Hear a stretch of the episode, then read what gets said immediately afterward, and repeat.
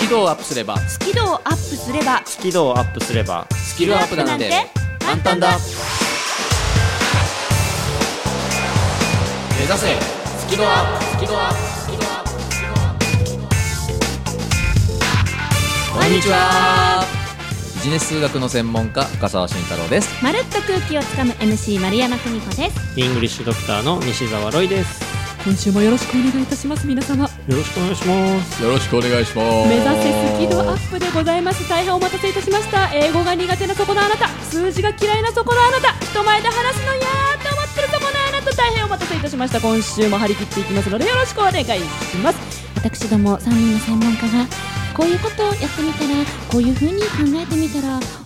苦手な気持ちが薄くなったあれちょっとなんか好きになってきちゃったあれなんかいつの間にかスキル上がってるじゃないよかったねみたいなそういう内容をお届けしている番組です間違いないキレキレだね今日はねなんてったって今日オープニング3本撮りしてるからね 言っちゃった皆さん今回はですねちょっといろんなイレギュラーがありまして今オープニング3本撮りの3本目でございますノリノリでございますはいはいもう声も枯れ始めております頑張りましょうえっと最近はねこのオープニングとかエンディングとかであの生放送の話ね結構してますけどもあの忘れちゃいけねえぜ論理があるあそうだよねいろいろ話題に上ってるけちどょっとみんなうん読んでる読読んんででる読んでますかとねまだあの秋も深騒ぎやってますよと いい加減にせえって言われそうですけど夏の深騒ぎから秋も深騒ぎまだやってます、やっておりますとでね当然リスナーの皆さんにも読んでいただきたいと思ってたらですねあの実はこの前あのこの番組でもご紹介しましたけどチャリティーイベント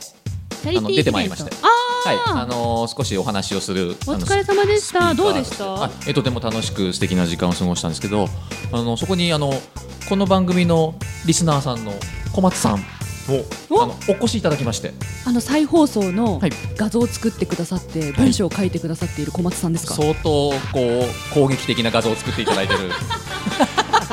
個性的個性的な、皆さんね、小松さん、あのお会いしてご挨拶するの初めてで実は。おーあのなかなかお会いできなくてということであのお越しいただいてご丁寧に群馬からはい、本当にありがとうございました、小松さん。ね、で、その時にあのとても嬉しいものをもらったんですよ、今日ね、現物持ってきてるんですけど、あの論理ガール読みました。おうん、で、この番組でやってるように、その第1問、第2問ってこうやってるじゃないですか。正午そう、章ごとに。で、章ごとに、僕はこれを読んでどう感じてけど、でどういうことをしていこうと思うみたいな、そういったことをなんかこう紙にまとめてね、えー渡してくれたんです。すごいイラスト付きでイラスト付あきで。ちょっと待って私とロイさんは4問以降読んでないからそう見たくないねまだね、ネタバレになっちゃうかもしれなかいもしれれないんですけども上上のじゃあ12問のところ見せてくださいあえー、とこんな感じですねなんか面白いですねやっぱり人それぞれ受け止め方違うんだよね第一問の人間関係のところではこう太陽とか書いてあるんですよ太陽となんだろうこれ地球かなうーん小松さんなりのこう解釈をね解釈で、うん、僕はこんなこと感じましたみたいなのをこうコメントしてくださってるんです、え全絵部付きで書いて揃えてきてくれたんそだう、うん、全部書いてきてくれたんですねこういうの嬉しいんですね、ん、うん、あのこの番組でやってることもそのまんまなので、ね、とても嬉しかったです小松さんありがとうございました、ねえーまたこれからも引き続きよろしくお願いしますそして今回はその深澤さんのコーナーからそうですねはい論理ガールコーナーから論理ガールコーナーこの後すぐ行きたいと思いますのでご期待ください続いてまるちゃんかなはい、私ですね、あのリスナーさんの有志によるスキルアップ勝手に制作委員会の皆さんが勝手に考えてくれた企画を突然勝手にやってるんですけれども、うんえー勝手に制作委員会の伊勢地さんからの企画はい人生に影響を受けた曲そのエピソードも聞きたいですということで今週丸山がお預かりいたします、うんそして3コーナー目はロイさんはい、イングリッシュドクター西澤ロイの今日から英語頭何をやるかというと英作文チャレンジ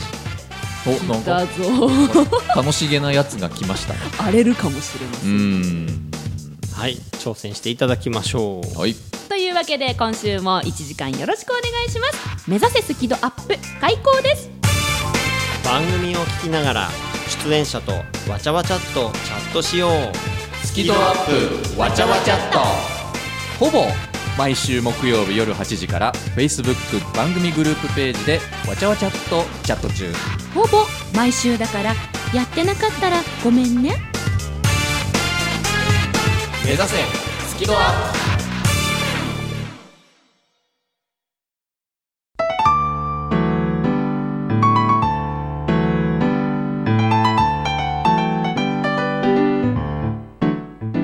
番組は自宅がまるでスタジオのように楽器演奏を満喫できる賃貸住宅越野建設の音楽マンションで収録しています音楽家音楽愛好家の皆様からのお問い合わせをお待ちしていますお客様専用フリーダイヤル0120-322-088 0120-322-088平日朝8時半から夕方5時半まで受け付けています詳しくは音楽マンションで検索してください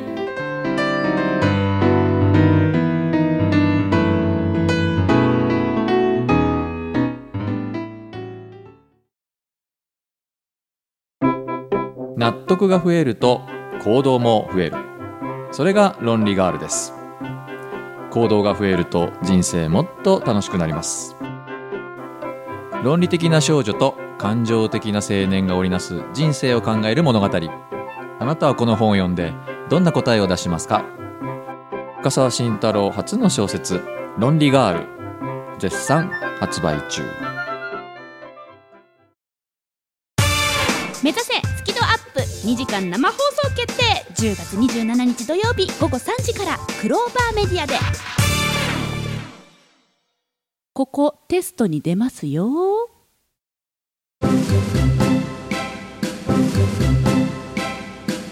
目指せスキドアップスキドアップ勝手に制作委員会伊勢地さんからいただいた企画ということで、えー人生に影響を受けた曲並びにそのエピソードを聞きたいですとうん今週は私丸山さんの紹介をさせていただきますよろしく安室ちゃんじゃないんだなね少し意外でしたけどプロデューサーからねもうちょっとあの安室ちゃんじゃない方向で何か考えられることができたらお願いしますというリクエストをいただいたので、えー私が安室ちゃんを好きになったのは11年前うん、なんですようん2008年7年あたりなので、えっと、その前を遡ったところもこの人という人が一人いますあその前にファンだった方はい、えー具体的には1 5 6歳で好きになってますね高校1年生頃からを記憶してますほおお青春真っ只中青春真っ只中んなので感受性が育った時期なんですね私の中ではおおほうほうほう今この大人になって今の私が持っている感受性その源は高校生ぐらいの経験だったり感情だったりが元になっていると自分で自覚してるんですうんそのまさにど真ん中でお世話になった歌手の方ほをご紹介させてください、うおいコッコさんなんですけど知ってますかねコッコお名前は聞いたことがありますロイさんは知ってますううーん微妙うん多分なんか曲聴けばあーこの曲かみたいなのあるかもしれませうんうんうんんコッコさんなんかコうんうんッコさん COCCO CCO かなはいあ COCCO でコッコさん沖縄出身の女性の歌手の方なんですが背がすらりとな高くて髪の毛も長くて、まあ、途中で切ったんだけどねで白いドレスを着て裸足で歌うよく音楽番組にたまに出るんですけれどもとても個性的な方でその方が書く詩歌詞の世界観がものすごく好きでもうドハマりしてました。なので私が高校生の時にカラオケに一緒に行った人たちからするともうマルが歌うのはコッコだよねって言われるぐらいあーずっと歌ってました、へえ歌詞が共感できたのうんは歌詞とかそのコッコの曲の世界観がもう大好きでただ、今お二人はあまり、ね、そのよく知らないっていうことなのでうんって思うと思うんですけどリスナーさんの中でもしコッコのこと知ってる人いたら多分えって思うと思いますその絵は何の絵なんですか私明るい暗いで言ったら今どっちですかね性格まあ明るいですかけどもともとネクラっぽいよねそうなのそうなのそうなのそうなあのーだから今はすごい明るいんだけどもともとめっちゃネクラなんですよそうかそうでしたね高校生の時って、うんいろんな感受性豊かだからネクラな部分がもう大ハッスルしてて、その時に出会った音楽なのでどんな音楽かっていうのはもう想像していただ くとそういう感じなんだそういう感じなんですよなうるんほどごなめるんネクラな部分が大ハッスルって言いながら 何言ってんのとか思っちゃったまずはね本当にえ1曲聴いてあもらおうかなーと思っそうですてかで1曲目はあのーまあその まあまずねまず聴いていただきたいんですけどおこれは「ポロメリア」という曲をお送りするんですけど、うんこの「ポロメリア」っていう曲は私ねもう聴いてるだけで頭の中にその風景が思い浮かぶんですようんこの音とこの歌詞を聴いてるだけで頭の中に絵が映像が思い浮かぶの色とか、えー風景とかそこに立ってる人の影とか全部思い浮かべられちゃううんですこれはものすごい綺麗な曲だけどちょっと切ない感じなのでぜひちょっとうん思い浮かべながら聴いてみてください、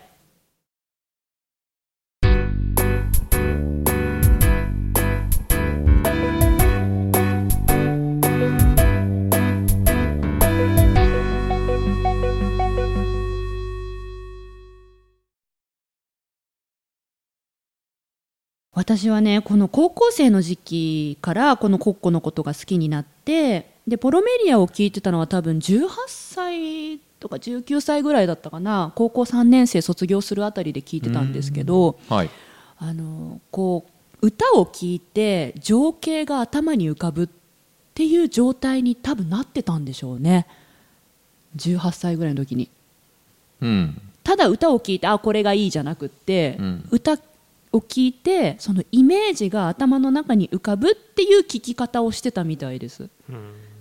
あそれ誰かに教えてもらうわけでもなくでもなくこれが私の音楽の聴き方だったみたいです今回初めて気がつきました、あその曲に限らず限らず国歌を聴いてる時いつもこういう情景風景イメージが頭の中に浮かんでてそれがもう大好きで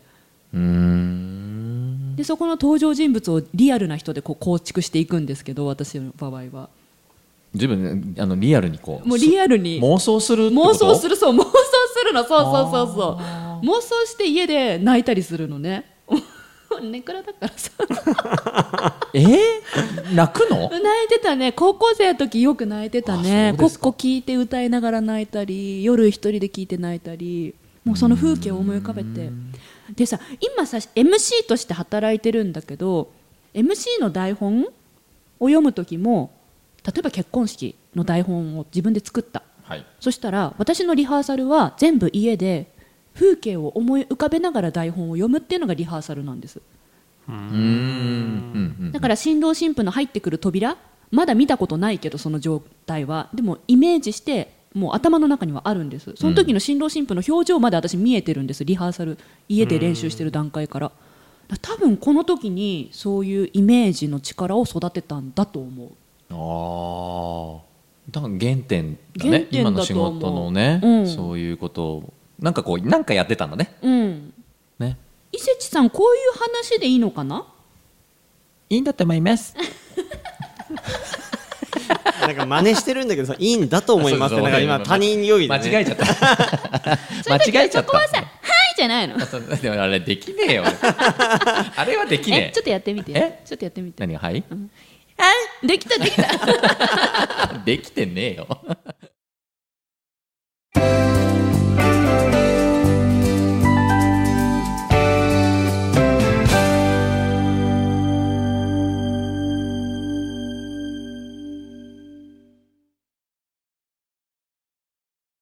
じゃあ2曲目、えーさらにダークな世界へ皆さんをお連れしたいと思いますえもう暗くなるということかしやっぱりその感受性をねこう育むというのは必ずしも明るい世界ばかりではなくてらうん暗くて辛くてもうやだってもう無理っていうそういう負の部分の感受性もねうんありますから、うんそこを一番あの多分育ててたんでしょうね私多分19歳ぐらいの時ですねこの曲もうずっと歌ってましたねずっと聴いてましたね同じく「コッコ」で「焼け野ヶ原」という曲です。焼け野ヶ原なんか地名みたいな感じですけどそうですね。もうこれも風景がものすごい浮かぶんですけども、もうもう無理っていう曲なんですよ。もうど無うい理うっどてご。めん全然わかんないいどやうもいうもうう意味聞いていただければあわかる日本語で歌ってるんでわかるんですけどもう本当無理ってもうもう歩けないってもう立ち上がれないってもう私無理っていうそういう歌で多分18歳19歳の頃私イベント業界で働き始めたので精神状態が多分もう無理だったんだろうなとうん今になって分かったあ今になってわかったうん、あの今回の企画でこの曲選んでて聞いてて分かったなんえみたいなあめっちゃ無理してたもんねあの頃って思ってうーんなんか慣れないヒールを履いて慣れないお化粧をすごい濃いお化粧をしてでこうない谷間を作って露出して、んミニスカ履いてへそ出して、んニッコニコニコニコ笑いたくもない笑えないのに映画を作んなきゃいけなくて、うんなんかこう大人たちになんかこうへこへこしなきゃいけなくて、うんもうどの自分が本当の自分で私は一体何を目指してるのか全くわからない時期が19歳20歳ぐらいだったんですようんど真ん中で聴いてた曲なので、うんだもう無理なんだろ うねだからこの曲に私多分救われてたんだと思ううんあもう無理って現実では言えなかった現実ではお金もらってるし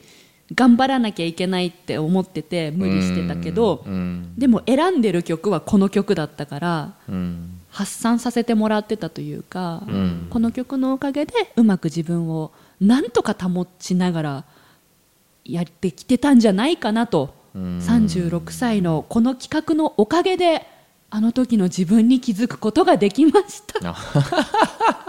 俺と同じだね先週のねなんかこうこの企画のおかげでなんかこうああやっぱそうなんだって自分で気づいたやー伊勢地さんいい企画を本当ありがとうございます緊張を克服できず悩んできた皆さんへ私も根っからの緊張を強いて人前で話すのは本当に苦手でしたえーそんな丸山久美子が3000回以上司会をすることができるようになったのは緊張と楽しく付き合えるようになったからですそのテクニックをぎゅっとまとめた本上手に上がりを隠して人前で堂々と話す方が発売中ぜひお役立てください目指せスキドアップ2時間生放送決定10月27日土曜日午後3時からクローバーメディアで聞いてくれるよね番組のアーカイブは番組ブログから聞くことができます最新回は毎週土曜日午後3時に更新カタカナで「好き」漢字で「温度の度」「度胸の度」角度の「度「好き度」で検索繰り返し聞けばスキドアップ間違いなし」目指せスキドアップ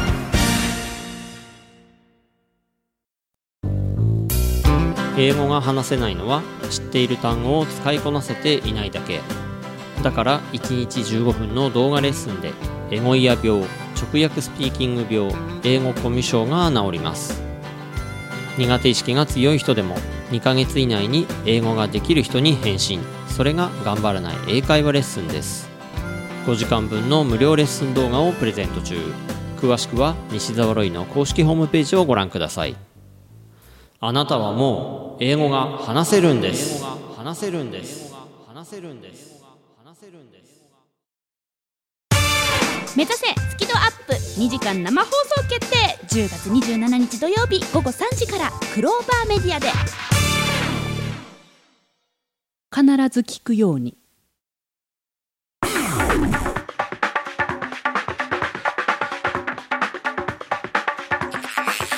お疲れ様でございましたお疲れ様でした。いやーお疲れ様でしたこう限界でしょもう大変ですよ今日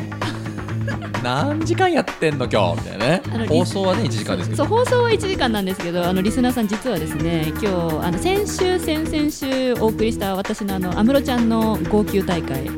の関係でちょっとあの今日はあれ全部撮ってるわけですよなので普段取る分量よりも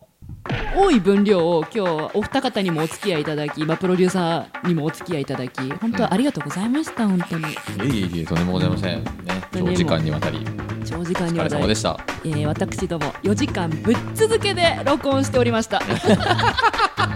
最後、大笑いみたいな。みんな目しばしばしてるも んねなんかもう私なんて泣きすぎてさなんかもうまぶたすごい重たいもんねえ、よう泣きましたね。そうですね先生ね。そうですね、はい先先週、先々週のアーカイブ聞いていただければと思うんですけど、うんまあ、すっきりしました。ね。さあ飲み行くか